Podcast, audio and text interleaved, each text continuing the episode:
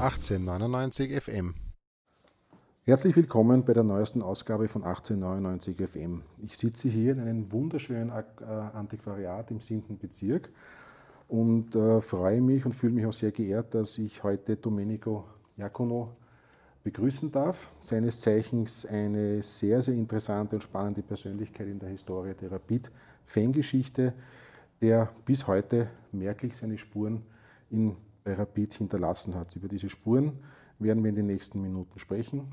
Danke für die Einladung, danke für die Zeit, dass du dir genommen hast. Domenico, darf ich dich ganz kurz vorstellen? Du bist, wir haben ein, etwas gemeinsam, du bist äh, Rapid-Fan seit den 70er Jahren, hast äh, 1977, so wie ich, das erste Rapid-Spiel besucht, warst von Anfang an eigentlich Teil der damals aufkommenden jungen Rapid-Fanszene, die, so kann ich mich nur erinnern, im alten Weststadion von Antor damals, wie das noch möglich war, von West nach Ost gegangen ist, also immer hinter dem Tor gestanden ist, wo Rapid damals hingespielt hat. Ähm, hast dann angefangen in den 80er Jahren erstmals äh, Ultraelemente in den sogenannten Block, damals noch Westsektor, äh, einzubringen, wie Rauchtöpfe, Fackeln und so weiter. Warst auch im Umfeld der heutigen oder der Gründungsmitglieder der Ultras dabei. Also man kann dich durchaus als einer der Gründerväter des heutigen, der heutigen Ultras Rapid bezeichnen, ohne dass du bist ja nicht Teil der berühmten 5Ks, du bist ja J. ähm, Im Laufe der Zeit ähm, hast du dich immer mehr bei Rapid nicht nur als Fan, sondern du bist in den letzten Jahren auch äh, Mitarbeiter des SK Rapid gewesen. Ähm, von den Spuren, die ich gesprochen habe, sind heute noch zu sehen die Satzung und vor allen Dingen das Leitbild des war, ist maßgeblich, maßgeblich, ist maßgeblich auf ähm, Maßgebliche Spuren hast du hinterlassen, äh, unter anderem beim Leitbild, bei dem du maßgeblich mitgearbeitet hast, das äh, Rapideum, das 2011 noch im alten Hannenbestadion eröffnet wurde. An der Satzung hast du mitgearbeitet und äh, schlussendlich auch ähm, warst du von Beginn an bei der Rechtshilfe Rapid engagiert. Habe ich das jetzt so im ersten Überblick richtig zusammengefasst? Das hast du. Zunächst einmal danke für die Einladung. Äh, die Ehre gebührt auch mir, ähm, an der interessanten Sendung teilhaben zu können. Ähm, einen Gruß an alle, die mich kennen, einen Gruß an alle Hörerinnen und Hörer des Podcasts vorweggeschickt. Ja, du hast im Grunde ähm, zusammengefasst, was ich seit den frühen 80er Jahren bei Rapid bewegen durfte. Wenn ich vielleicht noch einige Ergänzungen anbringen darf. Gerne. Ähm, mein erstes Spiel das ist ja eine beliebte Frage, die ich auch immer gerne beantworte, weil es bei mir auch ein besonderes war. Über das eigentlich Besondere des ersten Spielbesuchs hinaus, das war ein Spiel am Sportclubplatz im Jahr 1977, ähm, das wir sehr hoch gewonnen haben, dank einiger Krankeltore. Und damals bin ich von meinem Opa, einem gestandenen Schmelzer, der äh, wie die meisten Schmelzer Rapid nicht ausstehen konnte, sondern, sondern Sportclub-Fan war. Helford zunächst, war Helford-Funktionär und auch Sportclub-Fan. Äh, am Sportclubplatz geführt worden und er wollte natürlich, dass ich in den Sportclub mich vernarren sollte. Ähm, ich habe aber dann auf der heutigen Friedhofstribüne ähm, unsere Kurve stehen sehen, unsere damals schon ziemlich beeindruckende Pfannenschwenkerkurve und war sofort Feuer und Flamme und habe ihn dann sogar bewogen dazu, dass er mir beim Heimweg ein, ein Rapid-Fähnchen kauft, das ich dann am Moped sitzen geschwenkt habe. Das war mein erster Spielbesuch. Seitdem bin ich dann über meine Schwester, die bei den Grünen Teufeln war, als einziges weibliches Mitglied, ähm, in die Fanszene hineingewachsen äh, und habe dann äh, im Laufe der 80er Jahre äh, war bei einigen Fanclubs dabei, auch bei, einigen, bei einem berüchtigten aber dann, wie du erwähnt hast, die ersten italienischen Stilelemente gemeinsam mit dem Gerhard König, mit einem der späteren Ultras-Gründer nach Hütteldorf gebracht, äh, den ersten Rauchtopf gezündet 1984 in der Gruam und auch äh, die ersten bengalischen Feuer direkt aus Italien importiert beim Cup-Finale 1987 in Tirol gezündet. Waren aber sicher noch sehr abenteuerliche Rauchtöpfe. Der Rauchtopf war von mir selbst gebastelt. Der hat auch dazu geführt, dass ich mir selbst schwere Verbrennungen zugefügt habe. Was äh, bis auf meine Mutter, schöne gehabt sie selig, äh, alle wussten. Aber gut, das ist halt, wenn man ein bisschen so herum äh, ähm, bastelt. Und ich habe die Anleitung damals aus dem Super Tifo sogar mir geholt, also dieser berühmten italienischen Fanzeitung. Ja, äh, dann gab es eine Pause, eine längere, und wie du schon erwähnt hast, bin ich dann ähm, um 2004, 2005 zurückgekommen und habe mich dann mit der Geschichte Rapids zu beschäftigen begonnen. Das hat auch damit zu tun gehabt, dass ich äh, nach meiner damaligen Entwicklung als Akademiker, als äh, historisch Interessierter, mir einen anderen Zugang zu Rapid gesucht habe. Und das war im Jena der Geschichte. Und so bin ich in die Geschichtsarbeit hinein äh, mit dem Fanbuchprojekt, das ich nicht abschließen konnte oder wollte und das aber jetzt, und das ist vielleicht eine kleine Neuerung, auf dem Weg des Abschlusses sich befindet von anderen Leuten. Ähm, ich habe das Szene intern übergeben und es wird alle Voraussicht nach äh, in, in absehbarer Zeit abgeschlossen. Mhm. Ähm, über dieses Fanbuchprojekt bin ich dann und über die Beschäftigung mit Geschichte, die unter anderem dazu geführt hat, hat dass ich äh, das Gründungsdatum des Arbeiter FC vordatieren konnte auf 1897, ähm, hat sich dann die Arbeit auf Einladung vom Andi Marek, die Arbeit am Rapideum ergeben, dass wir dann gemeinsam mit Thorsten Leitgeb und mit dem Architektenteam 2011 eröffnen konnten. Ähm, zusätzlich dazu kam dann, kam dann, äh, kamen dann die, die, die, die, wie soll ich sagen, die sehr intensiven Jahre äh, 12, 13. Äh, 2012 ist die Rechts Rechtshilfe gegründet worden, ähm, bei der ich ein Jahr lang federführend dabei war, um sie aufzubauen. Das ist bis heute mein Liebkind und ich bin unheimlich stolz auf die äh, Leute, die die Rechtshilfe heute betreiben, äh, teilweise immer noch die gleichen, was sie aus den zarten Anfängen gemacht haben. Das ist heute eine zivilgesellschaftliche Organisation, die auch außerhalb vom Fußball ähm, einen guten Ruf genießt, zu Recht, und sehr engagiert ist. Dann kam das Jahr 2013 mit der, mit der Reformkommission, also mit den Umwälzungen bei Rapid und der Reformkommission, bei der ich auch mitarbeiten äh, durfte und die letztendlich zu etwas geführt hat, was bis heute nachhalt und unheimlich bedeutend ist für Rapid als Mitgliederverein, die Änderung der Zusammensetzung des Wahlkomitees.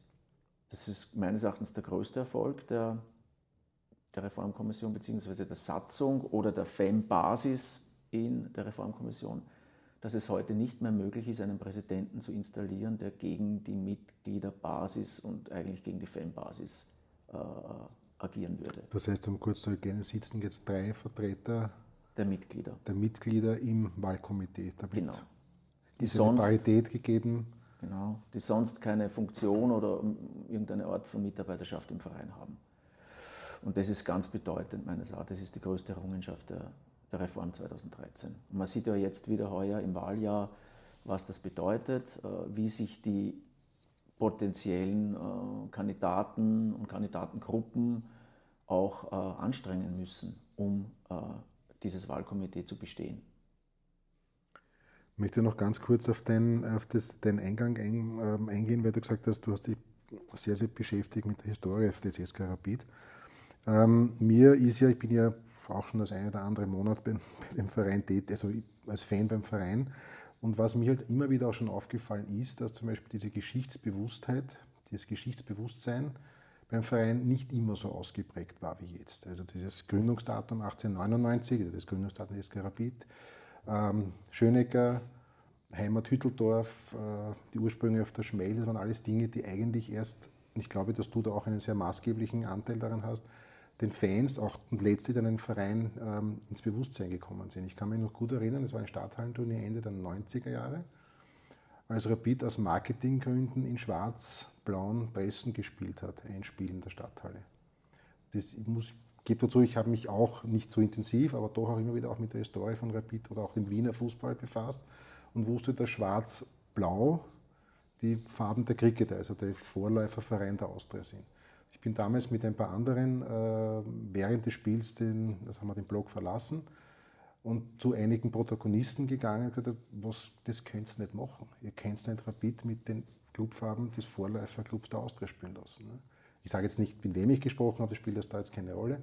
Fakt war, dass die mich oder uns, nicht alleine, uns mit sehr, sehr großen Augen und Fragezeichen angesehen haben.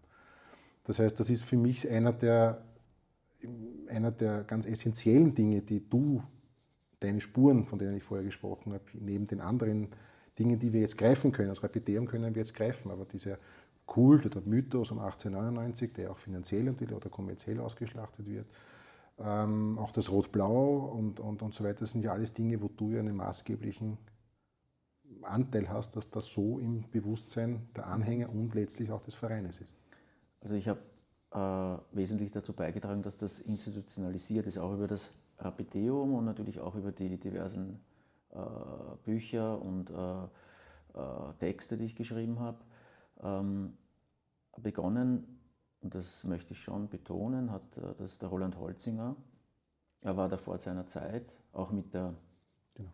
mit der äh, Rapid-Geschichte, mit der Chronik, äh, die, äh, die nicht äh, von ungefähr der Bibel genannt wird.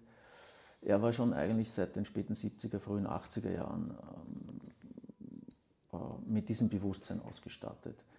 Als wir alle anderen noch keinen blassen Schimmer davon hatten. Ein Beispiel, 1983 ist der erste Balkenschall gekommen mit Rot-Blau drinnen. Da gab es eine kleine Auflage von... Verwende ich heute noch, ja. Genau, 200, 250 Stück. Wer das hat, kann ja. mit Fug und Recht behaupten, dass er damals schon dabei war. Ich habe mir damals überhaupt nicht die Frage gestellt, was dieses Rot-Blau bedeuten soll.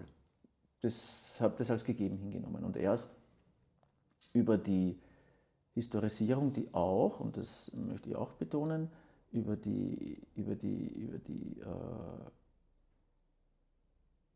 über das, sagen wir so, über die größere Bedeutung, die die Ultras eingenommen haben für die Fankultur, gewachsen ist, an, die ich, an der ich anschließen konnte, hat sie dann in der Zeit, in der ich eben so um 2008, 2009, gab es dann auch äh, die 110 Jahre mit entsprechenden Publikationen, äh, Geschichtsbewusstsein herausgebildet, das, da hast du recht, maßgeblich übers Rapideum getragen worden ist. Ja. Ähm, und tatsächlich, jetzt die ganze Kommerzialisierung, die das Ganze auch mit sich gebracht hat, weil alles wird ja letztendlich, das ist ein alter Spruch von einem Philosophen namens Adorno, die Kulturindustrie frisst ihre Kinder, also alles, was an Kultur neu aufkommt, wird letztendlich vermarktet.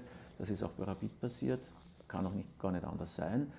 Aber Trotzdem ist das jetzt viel stärker im Bewusstsein, als es früher war. Aber nur eine kleine Nebenbemerkung noch zu den Cricketern.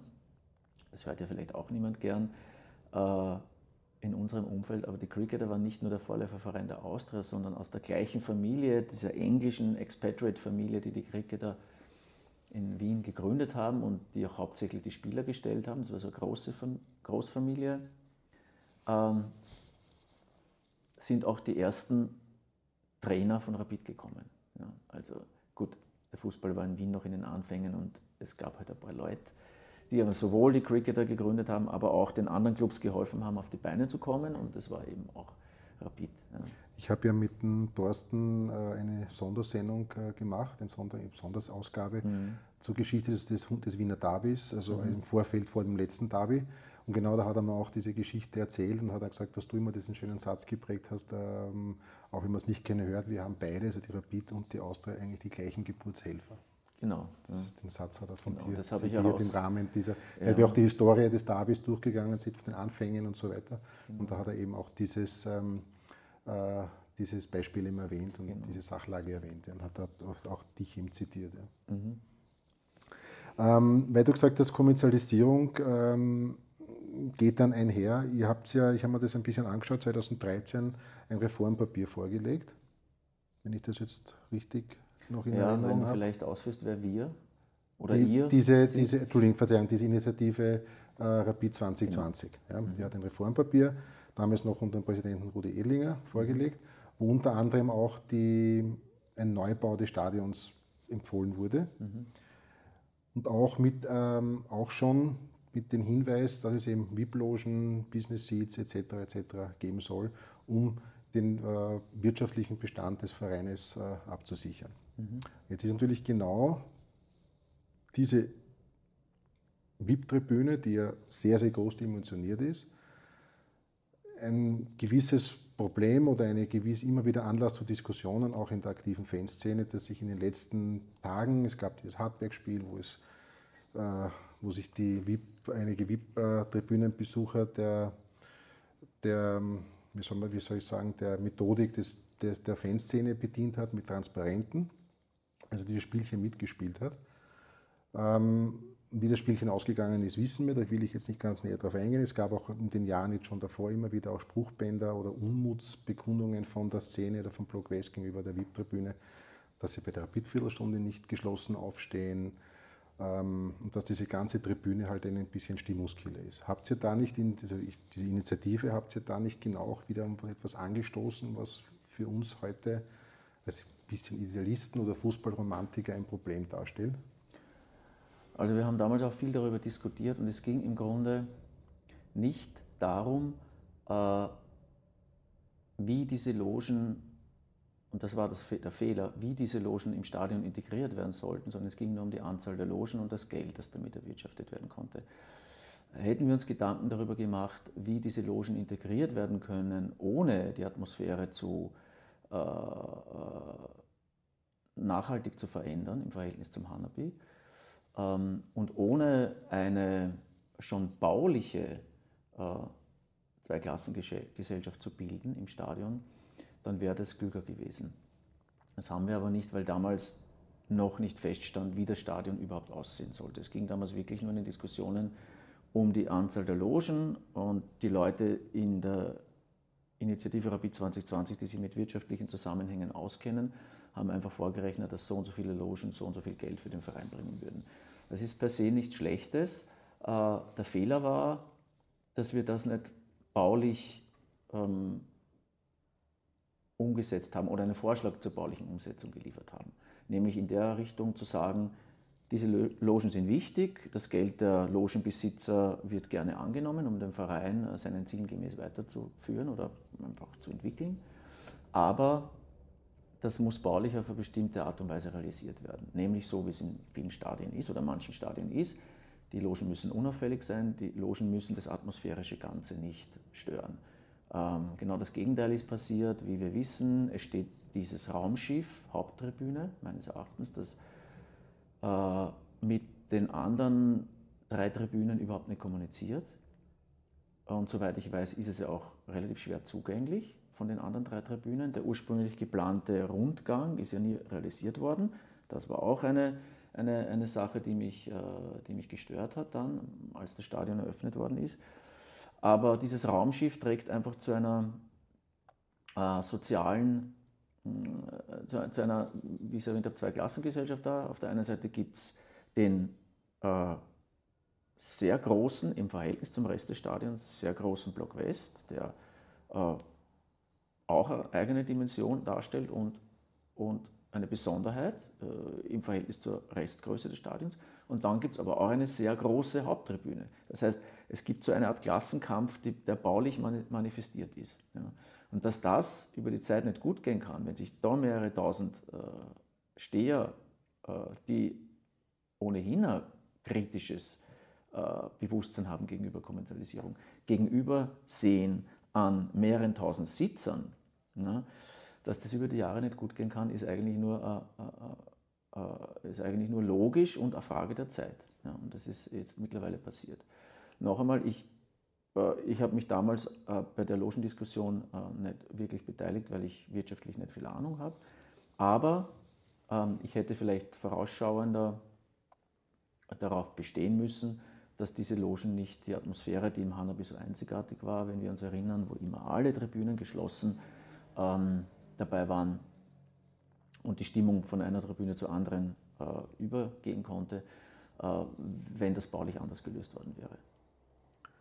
Eine andere bauliche Maßnahme, die was ich auch so von dir gehört habe, dir nicht so gut gefällt, um es vorsichtig zu formulieren, ist das Rapideum. Das Rapideum ist äh, vielleicht weniger baulich, aber auch im ganzen Konzept her eigentlich Teil des Fanshops. Ja, ähm, also das Rapideum selbst ja. ist ja baulich zum Rapideum 1 im Hanabi-Stadion nicht äh, so sehr verschieden. Das gleiche architektonische Konzept ist fortgeführt worden und erweitert worden. Entschuldigen Sie kurz, warst du bei den Planungen für das im neuen Stadion auch noch involviert? Anfänglich war ich noch dabei. Ja. Ähm, habe sogar erwirkt, dass das Rapideum nicht äh, entgegen der, der Errungenschaften und der sogar äh, prämierten Errungenschaften, wir haben ja damals den Anerkennungspreis mhm. zum Museumspreis 2011 bekommen, zum österreichischen, äh, wieder äh, zurückgestuft wird auf, ein, auf eine Art ähm, äh, größerer Raum mit Vitrinen, sondern das Konzept sollte beibehalten werden, ist auch beibehalten worden, vergrößert worden, aber der Anschluss zum Fanshop äh, hat mich natürlich von Beginn an ähm, gestört. Meine Vision und das war auch ein Grund, warum ich mich dann in weiterer Folge von der Planung des, des, des erweiterten oder neuen Rapideums abgewendet habe. Meine Vision war eine ganz andere. Ich wollte eigentlich eine Begegnungsstätte. Ich wollte weg von dem klassischen Museumsbegriff. Ich wollte eine Begegnungsstätte mit einem runden Tisch in der Mitte oder einer Bar in der Mitte oder einem Kaffeehaus in der Mitte äh, und, einem, und einem Studienraum mit einer Bibliothek wo eben Leute, die sich für die Geschichte von Rapid interessieren, sich treffen, sich informieren und darüber diskutieren. Die Objekte wären dann für mich zweitrangig gewesen. Das klingt vielleicht etwas eigenartig, aber die Objekte wären nur Inspiration gewesen, um sich über die Geschichte Rapids und was man aus dieser Geschichte für heute lernen kann, äh, ähm, zu inspirieren. Äh, rundum natürlich und wenn möglich im Stadion verteilt. Das war meine Idee des Rapideums die ist nicht durchgesetzt worden. Ich verstehe das. Das ist eine ganz andere Konzeption vom Museum. Es ist nicht die Konzeption eines Museums, das etwas Vergangenes zeigt, sondern es ist die Konzeption eines Museums, das etwas Vergangenes nur deshalb zeigt, weil es wichtig ist für die Gegenwart. Das war meine, meine Idee. Also, der, der, also irgendwelche Objekte, äh, der, beispielsweise äh, der, der, deutschen Meisterschaft, der deutschen Kriegsmeisterschaft 41 und äh, des Jama-Pokals, äh, sind nicht per se interessant, weil das wäre Huldigung der Vergangenheit, sondern die sollen dazu anregen, äh, darüber nachzudenken, was das für eine Zeit war und äh, wie wir uns das heute, wie wir, wie wir das heute sehen können.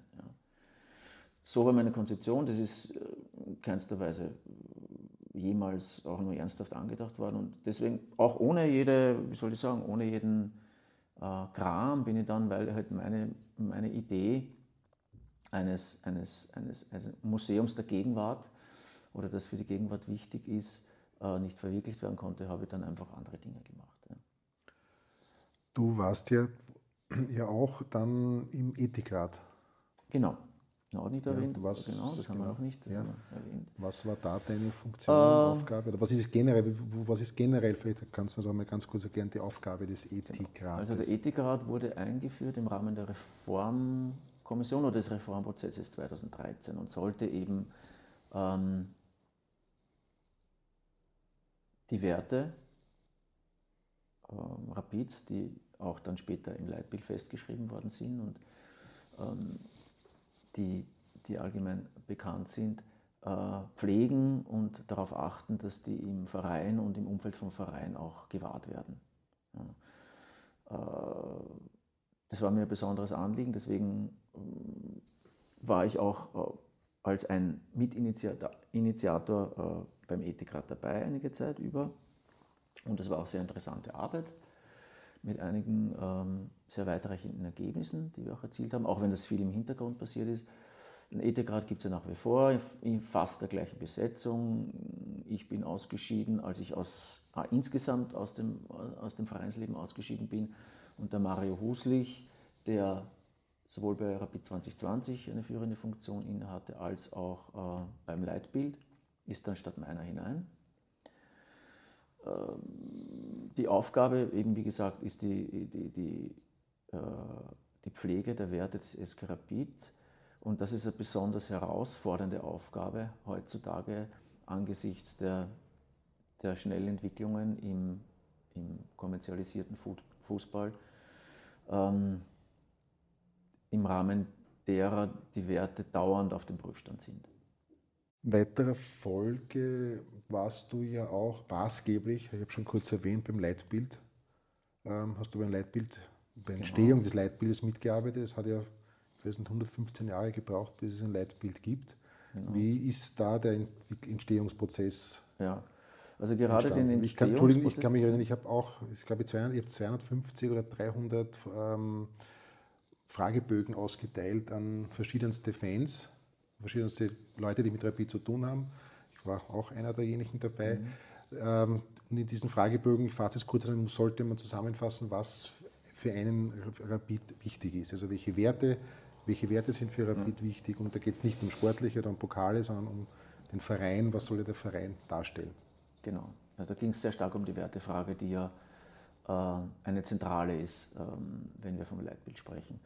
Also äh, gerade wenn du den Prozess der Leitbilderstellung äh, ansprichst, dann meine ich, dass der, äh, abgesehen vom Ergebnis, das man so und so bewerten kann, das gelungenste Beispiel ähm, einer, wie soll ich sagen, einer basisdemokratischen, ähm, einer die ganze Gemeinschaft betreffenden Zusammenarbeit war. Also du hast die Fragebögen angesprochen, die haben wir tatsächlich an 250 äh, Rapidler verschickt, aber eben nicht nur Fans, sondern eben auch äh, Funktionäre, Sponsoren, also alle, äh, wie man so schön in der Wirtschaft sagt, äh, Stakeholder. Stakeholders, ja. alle, die äh, in einem engen Verhältnis zum Verein stehen. Das haben wir dann in den Arbeitsgruppen fortgeführt, sowohl in der Leitbildarbeitsgruppe, die sehr breit besetzt war, vom äh, damaligen nicht mehr Präsidenten, Altpräsidenten Edlinger, über Spielerlegenden bis äh, zu äh, äh Althooligans und Ultras-Mitgliedern waren da eben alle Spektren vertreten, die in irgendeiner Weise eben eine enge Beziehung zu Rapid haben. Und das war sehr gut. Da gab es äh, sehr spannende Sponsoren auch, sehr spannende, sehr kontroversielle Diskussionen, aber wir haben uns letztendlich immer mit dem guten Geist, etwas Konstruktives herausbringen zu wollen, äh, dann darauf geeinigt, äh, wie, äh, wie das Leitbild zu erstellen ist. Und dann gab es noch eine engere Gruppe, die Formulierungsgruppe, in der wir dann den Text formuliert haben. Letztendlich war die Textformulierung dann meine Aufgabe, aber in enger Kooperation mit der Formulierungsgruppe. Und das war wirklich eine, ein Joch, wie man auf Wienerisch sagt, weil wir jedes Wort hundertmal abgewogen haben, ob es passt. Hm? Da ist mir ja das Wort gleichwürdig. Ja. Ich habe das heute noch einmal alles durchgelesen. Ein sehr, sehr schönes Wort, das ja an sich im normalen Sprachgebrauch ja nicht sehr üblich ist. Genau, das ist eigentlich ein Wort, das ich so aus der neueren Soziologie oder Psychologie, die in mm, der psychologischen Beratung Einfluss äh, gefunden hat, verwende. Gleichwürdig bedeutet, dass man sich mit gleicher Würde begegnet. Man kann sich nicht gleichwertig begegnen, auch als Rapidler nicht, weil es gibt eben bestimmte Wertigkeiten. Äh, der Präsident ist nun einmal mehr wert als äh, jemand, der nicht diese Verantwortung trägt, die er trägt. Aber selbst der Präsident kann sich mit dem Heiselmann, der im Leitbildvideo sinnigerweise auch diesen Satz spricht, auf gleicher Würde begegnen. Also der Präsident kann dem Heiselmann auf, mit gleicher Würde begegnen, wie er äh, jedem anderen Menschen auch mit gleicher Würde begegnen kann. Und das ist damit gemeint eigentlich. Ja. Dass egal welcher sozialen Schicht du angehörst, egal welcher Einkommensschicht, als Rapidler äh, sind wir insofern gleich, als wir uns mit gleichem Respekt begegnen. Also als jemand, der sich sehr, sehr mit den Werten ähm, im Verein auseinandersetzt, äh, im Ethikrat war, würdest du sagen, dass Rapid jetzt nach diesen Regeln, nach diesen ethischen Vorgaben handelt, arbeitet? Also ich würde sagen, dass sich die Beteiligten, äh, die Verantwortlichen bemühen, dass es aber aufgrund der Umstände und aufgrund der Zwänge äh, des, äh, des Fußballs, so wie er heute, des Profifußballs, so wie er heute funktioniert, gar nicht möglich ist. Also immer Kompromisse geschlossen werden müssen. Es ist schlicht und einfach unmöglich, gleichzeitig äh, äh, im Profifußball erfolgreich zu sein, vor allem auf internationaler Ebene, und diese Werte ähm, aufrichtig zu vertreten. Das widerspricht sich. Ja, es gibt ja. das Schlagwort äh, Tradition und Innovation wird immer formuliert. Ne? Ja. Und ähm, gleichzeitig gibt es ja auch diesen, diesen Claim, gemeinsam kämpfen und siegen. Mhm. Äh, da habe ich ja gehört, es war ja auch nicht ganz so einfach, diesen Claim zu, zu, zu, zu genau. etablieren. Das Kämpfen war so ein, ein, genau. ein Wort, das äh, ja. Der ist in einem Ping-Pong zwischen mir und dem Thorsten Leibgeb entstanden, eigentlich der Claim. Letztendlich habe ich ihn dann ausformuliert und wir haben ihn dem designierten Präsidium äh, im Rahmen einer Führung im Rapideum nahegelegt. Und wie du richtig äh, gehört hast, ist vor allem das Kämpfen auf, äh, äh auf Widerstand gestoßen, das mit dem Argument, das wäre ja zu hart und das würde auffordern, ähm, die Faust zum Kämpfen zu verwenden. Es gab dann auch noch den die Alternative Rapid Wien Lebenssinn, das hätte auch ein Claim werden können, der damals auch sehr beliebt war, aber letztendlich hat sich gemeinsam Kämpfen Siegen durchgesetzt. Ja. Und ich sage dann immer dazu, wenn ich mir das damals patentieren hätte lassen, hätte ich ausgesagt. Ja. Ja. Aber ich freue mich, dass es Verwendung findet und äh, obwohl es ein Claim ist, also ein Teil eines, einer, einer, einer Werbesprache und damit gleichzeitig ein Teil der Kommerzialisierung, äh, treff, treffen diese Worte, glaube ich, trotzdem besser als alles andere, das was Rapid ausmacht.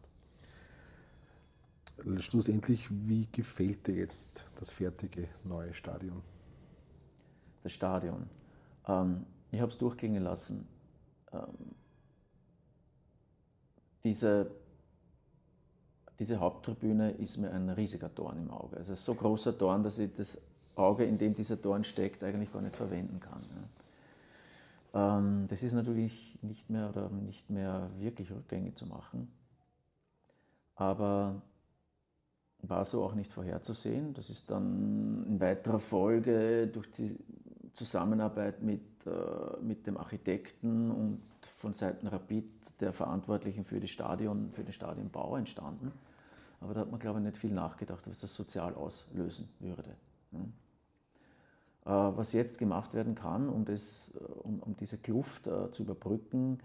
Ähm, irgendjemand hat einmal die sinnige, ich glaube, das war der Thomas Unger von der Tornados, hat einmal die sinnige Idee gebracht, ja, dann vermieten wir doch eine oder stellen wir doch eine dieser, dieser Logen Obdachlosen oder Asylwerbern zur Verfügung. Also man könnte es eigentlich nur so aufbrechen, indem man sagt, oder äh, äh, irgendwelchen anderen Leuten, die sich das sonst nie leisten können. Da könnte man wieder an die, an, an die ursprüngliche Idee von Rapid als Verein für die auch sozial äh, Schwachen anschließen, ja, zum Beispiel.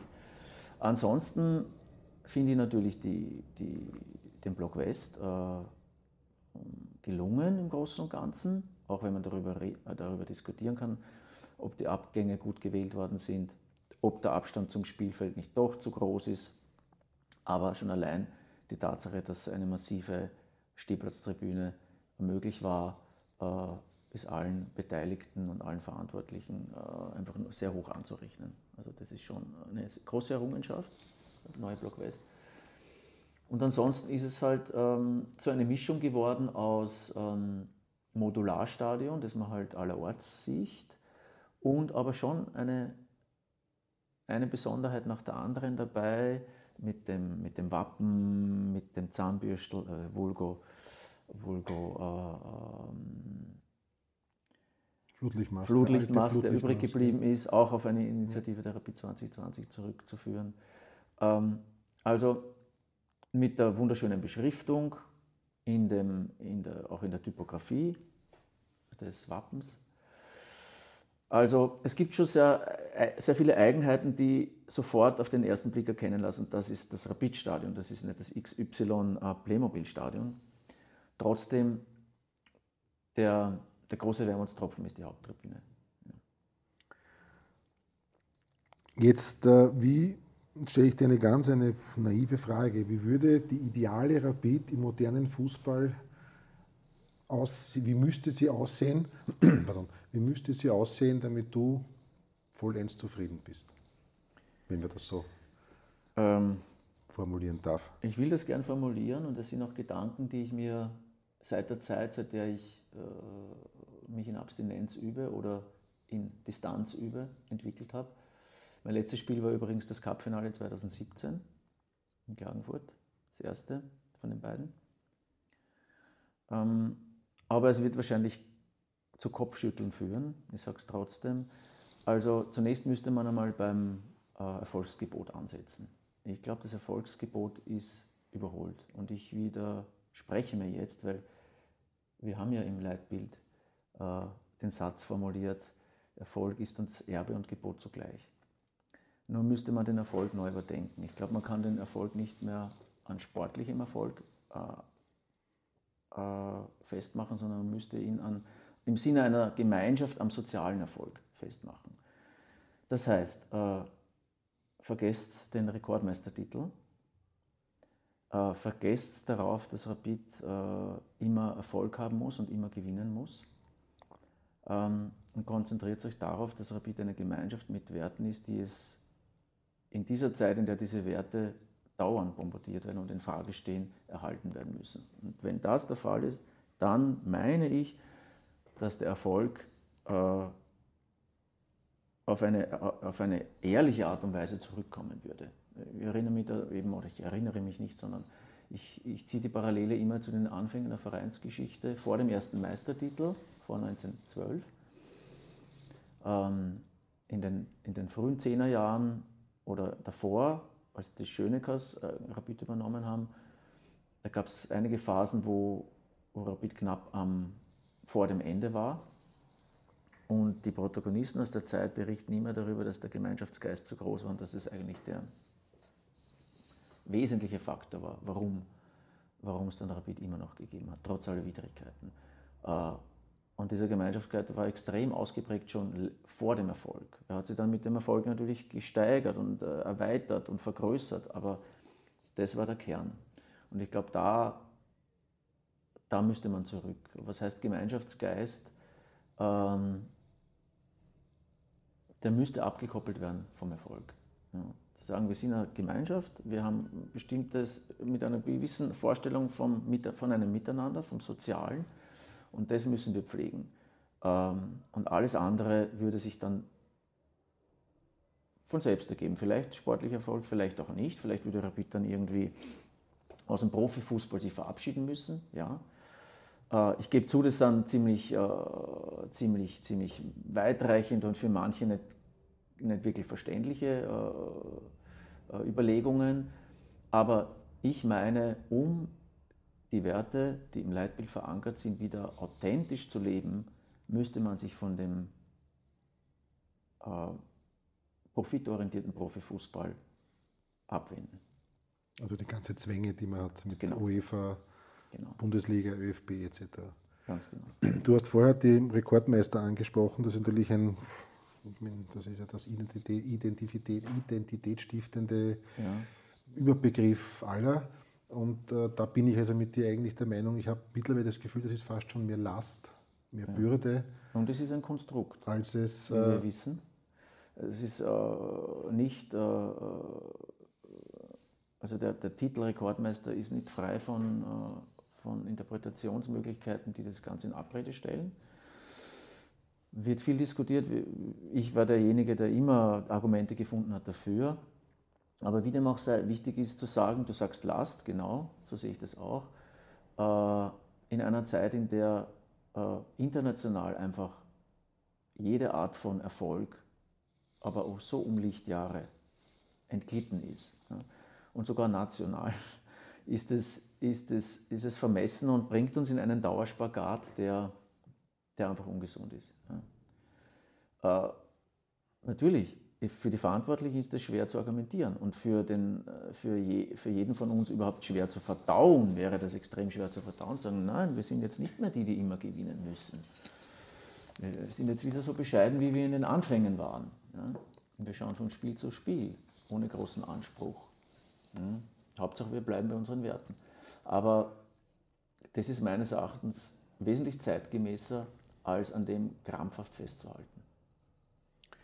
Du hast angesprochen, 2017 war dein letztes, also bis dato letztes besuchtes Rapid-Spiel. Kannst du uns vielleicht ganz kurz die Gründe nennen, warum du nicht mehr zu den Spielen des SK Rapid gehst?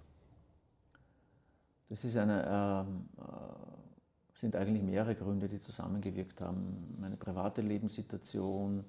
Ich hatte sehr viel Zeit in den zehn Jahren davor mit Rapid verbracht, zum Leidwesen meiner Familie. Das wollte ich äh, äh, ändern. Und dann, was es mir aber leicht gemacht hat, war eben, äh, waren die Veränderungen seit eben letztendlich, seit es galt, die, die Reformen des Reformjahres 2013 und vor allem dann das Leitbild zu implementieren. Da habe ich dann gesehen, dass es einfach nicht einmal so sehr an Rapid liegt, sondern eben an den Umständen und an den Zwängen, in die Rapid eingebettet ist, dass das nicht möglich ist. Und letztendlich aber doch äh, meine, meine äh, Vorstellung von, vom neuen Rapideum, das nicht nur so aufgebaut sein sollte, wie ich dir das oder wie ich euch das, liebe Hörerinnen und Hörer, skizziert habe, sondern ähm, auch ich wollte, dass das Rapideum als sozusagen äh, in, im Zusammenspiel mit dem Ethikrat als eine operative Abteilung in der Struktur des SK Rapid verankert ist. Das heißt, es hätte dann gegeben die Finanzen, es hätte gegeben, äh, was auch immer für Marketing und Presse und es hätte gegeben die Abteilung Ethik. Und wenn die auf operativer Ebene eingebettet worden wäre und genau das Gleiche zu sagen gehabt hätte wie alle anderen Abteilungen, äh, dann, äh, das war so meine Vision, dann hätte ich mir vorstellen können, dass der Verein in eine Richtung geht, die eben nicht so stark kommerzialisiert ist. Das war natürlich, wie ähm, du, du, dir denken kannst, nicht auf sehr viel Gegenliebe gestoßen, diese, diese, diese äh, Idee. Ähm, und das war es dann, ich wollte einfach, das klingt jetzt vielleicht für manche äh, erstens zu idealistisch und zweitens zu eigensinnig, dass ich sozusagen äh, nicht, im, nicht weit als Diener unserer Rapid äh, oder als jemand, der sich ähm, unserer Rapid äh, in, unter allen Umständen äh, verpflichtet fühlt, gelten wollte, sondern etwas ändern wollte, maßgebliches strukturell ändern wollte und sich dann zurückzieht aus Trotz, weil das nicht möglich ist es war nicht so ein Trotz, sondern es war einfach die, äh, die, die Erkenntnis, dass meine Lebensenergie und meine Lebenszeit äh, mir zu wertvoll ist, um in dem, wenn man so will, in den gleich, unter den gleichen Umständen weiterzuarbeiten. Da hätte ich mich aufgerieben. Das war eigentlich die, die, der Kern der Entscheidung. Sind da Parallelen? Sind da Parallelen? Beim Roland Holzinger war es ja ebenfalls, war ebenfalls sehr aktiv mhm. im, im Vereinssleben äh, engagiert äh, und hat dann letztlich meines Wissensstand komplett mit Rapid gebrochen, war aber sogar heuer im Frühjahr noch bei einer Jubiläumsveranstaltung sogar im, im Stadion dabei. Aber er hat eigentlich komplett mit Rapid gebrochen, findet jetzt sein Glück beim FC Liverpool. Mhm. Das war schon immer so übrigens. Ja, die Liebe, zu, die, Liebe, die Liebe, zu, Liverpool war bei ihm immer schon vorhanden, ja. das ist ganz klar, aber jetzt ist es halt ausschließlich der FC Liverpool. Äh, war, ist es ein Zufall? Das ich weiß es nicht. Also müsste man den Holzi fragen, aber es gibt bestimmt Parallelen, äh, wenn man so lange Zeit sein Leben ähm, so ausschließlich auf Rapid abstimmt ähm, und eine gewisse Erwartungshaltung aufbaut, die dann enttäuscht wird. Das ist vielleicht die Parallele. Bei ihm war es eben die, dieser Wunsch, das Museum zu machen unter seinen Bedingungen, die damals ihm verwehrt worden sind, weil die Zeit auch noch nicht reif war. Das waren wesentlich geringere Bedingungen, als die wir dann 2009 vorgefunden haben. In einer anderen Zeit wäre das möglich gewesen. Und bei mir wird es wohl ähnlich gewesen sein. Ja, da gibt es durchaus Parallelen äh, auf den ersten Blick. Ja. Aber es ist jetzt nicht ausgeschlossen, dass man dich irgendwann wieder mal bei einem Rapidspiel sieht. Ausgeschlossen ist es nicht. Ich bin jetzt 52. Als, als ich hoffe, Fan. Ich hoffe noch ein, ein, ein Zeitl ja. auf dieser Welt zu bleiben. Ähm, nur es müsste so viel passieren in die Richtung, die ich skizziert habe. Also wenn jetzt der nächste Präsident äh, sich äh, hinstellen würde und sagen würde, äh, Rapid tritt aus dem ÖFB aus und Rapid tritt äh, somit aus der UEFA aus und wir, wir schließen uns zusammen mit gleichgesinnten Clubs und machen unsere eigene Liga, dann würde ich sagen, hallo, das interessiert mich, da bin ich wieder dabei. Aber das wird natürlich nicht passieren. Also insofern ist das äh, hypothetische. Ja. Verfolgst du noch Rapid? Immer weniger, muss ich sagen, eigentlich. Immer weniger. Ich mache es schon, ich sehe mir die Ergebnisse an, äh, aber auch nicht mehr regelmäßig. Das ist über die Jahre abgeflacht. Was ich mache, ist, ich treffe mich ab und zu mit, äh, mit äh, Leuten aus der Szene und, äh, und plaudere mit ihnen über die äh, Entwicklungen und bin jedes Mal eigenartigerweise in meiner Entscheidung bestätigt und jedes Mal äh, höre ich, dass eigentlich sich nicht viel geändert hat. Ja. Bist du noch irgendwie in Kontakt? Gibt es Kontakt von Seiten Rapid? Versucht irgendwer dich zu kontaktieren und von, dich wieder ins Boot zu holen? Offiziellen? Nein. Nein. Ist schon seit längerem nicht mehr der Fall. Ne? Okay. Gut, Domenico, dann möchte ich mich wirklich herzlich bedanken für deine sehr, sehr offenen Worte. Auch auf, den, auf einen anderen Blick auf Rapid. Und wünsche dir ganz, ganz persönlich alles Gute in deinem Leben. Und ich würde es mir wirklich sehr, sehr wünschen, dich irgendwann einmal in irgendeiner Art und Weise bei einem Rapid-Spiel oder bei einer Rapid-Veranstaltung wieder mal zu sehen. Danke vielmals für deine Worte und äh, ich hoffe, es hat auch den Hörern und Hörerinnen eine neue Perspektive, einen neuen Blick gegeben und sage Danke und wünsche allen noch eine schöne Zeit.